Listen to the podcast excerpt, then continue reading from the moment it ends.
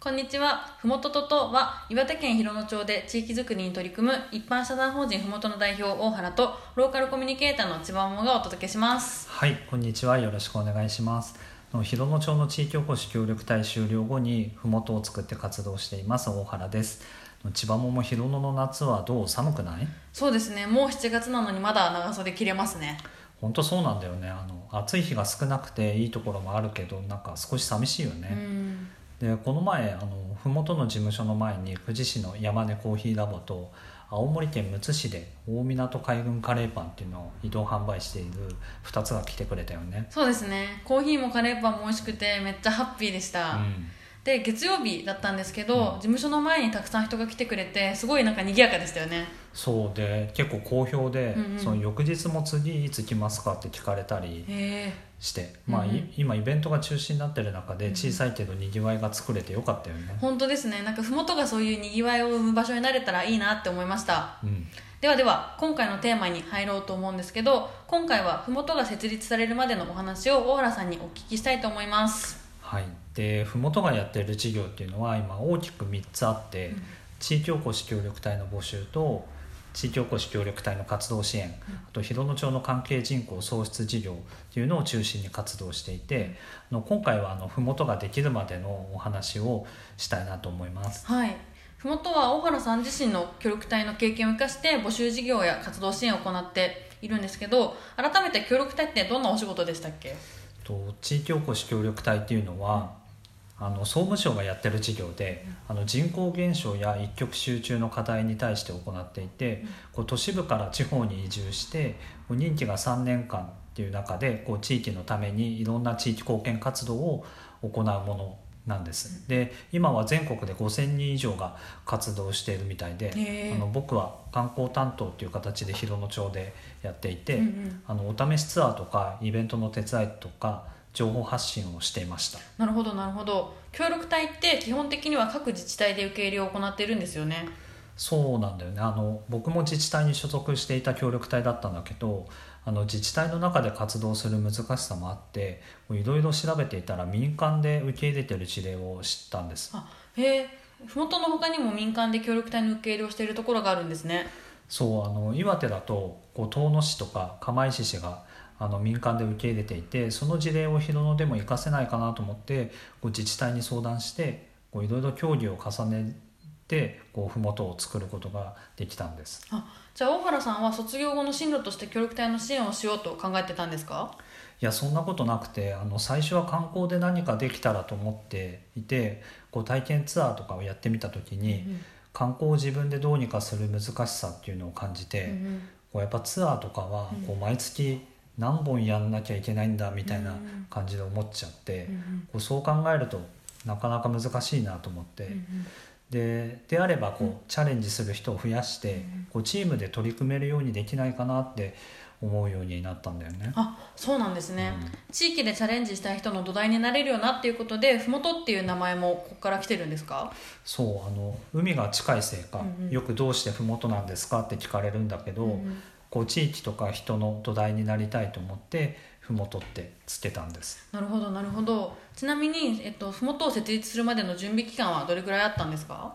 あの民間で地域おこし協力隊を受け入れてる事例を知ったのが任期終了の1年前で、こうそこからいろいろ視察に行ってこうまず遠野のネクストコモンズラボっていうのを知って、うん。まあ、そこに行ってどういう仕組みでやってるのか、ネクストコモンズラボの方と市役所の方に聞いてで最初は、まあ、広野でもできないかなと思ってあの自治体の方に相談したんですけどあんまり反応は良くなくて、うんまあ、でもこう面白いねって言ってくれて、うんうん。こうもっといろんな事例を調べてみてほしいって言ってくれたんだよね。なるほどなるほど、そしてじゃあ次に視察に行ったのはどこだったんですか？で次はあの岩手の県南にある奥州市っていうところで、うんうん。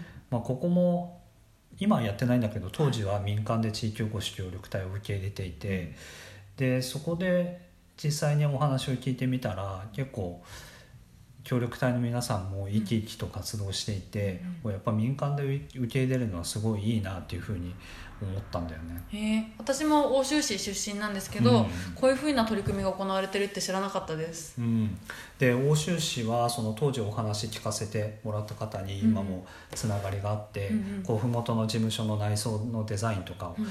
やっていただいたんです。へえそうなんですよねなるほどなるほど。で、えっと、県内を2つ見た後に県外も視察に行かれたということで、どちらに行かれたんですか？で今度はあの宮城県の丸森町っていうところに行ったんだけど、はい。でここは地域おこし協力隊をあの個人事業主型っていう形で、えー、とやっていて、うん。で一部を、えー、と民間が支援していて、うん。うんこう例えば起業するための支援をうん。うん。民間のところがサポートするとか、まあ、そういったことをやそういったことをやってて、はいなんかそういうのもありなんだなっていうふうにそこで知りました。なるほどなるほど、うんそうなんですね。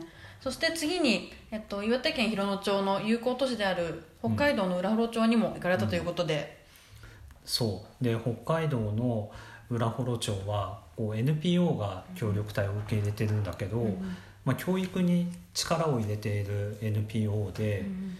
えっとこうね大学生が、はい。まあ、インターンとかで入ってきて、うんうん。でそのままあの教育関係で、えっと協力隊になるっていうパターンが多くて、うんうん。なんか若い方が結構活躍していて、うんうん。で浦幌町は広野町よりもあの人口が少ない町なんだけど、うんなんか若い人がねいっぱいいて、うんあのすごい刺激を受けました。えー、なるほどなるほど、でこの4つの地域を視察した後に、うん。その、まあ、麓で、えっと、民間でうん。教育隊を受け入れるってなった時に、うん。最後に岩手県の釜石市に視察に行ったとのことですがそこでちょっといろいろあったそうなんですけど、そのお話も聞きたいです、うん、そうでこれまでの視察は自分一人で行っていて、はい。でいざこう釜石に行く時には、はい。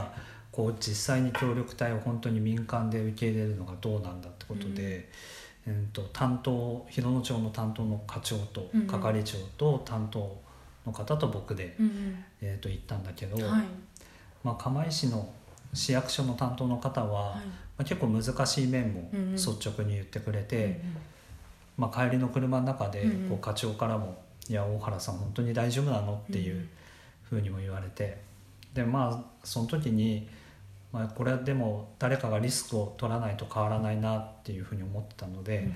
まあ、僕がリスクを取ってこうやりたいんですっていう話をして、まあ、じゃあ応援しようみたいな形で言ってくれて今に至ります。なるほどなるほど。そんな麓ももう2年目になりましたね。うん。さまざまな経緯を経て麓を立ち上げて自分で募集をしてみてどうですか？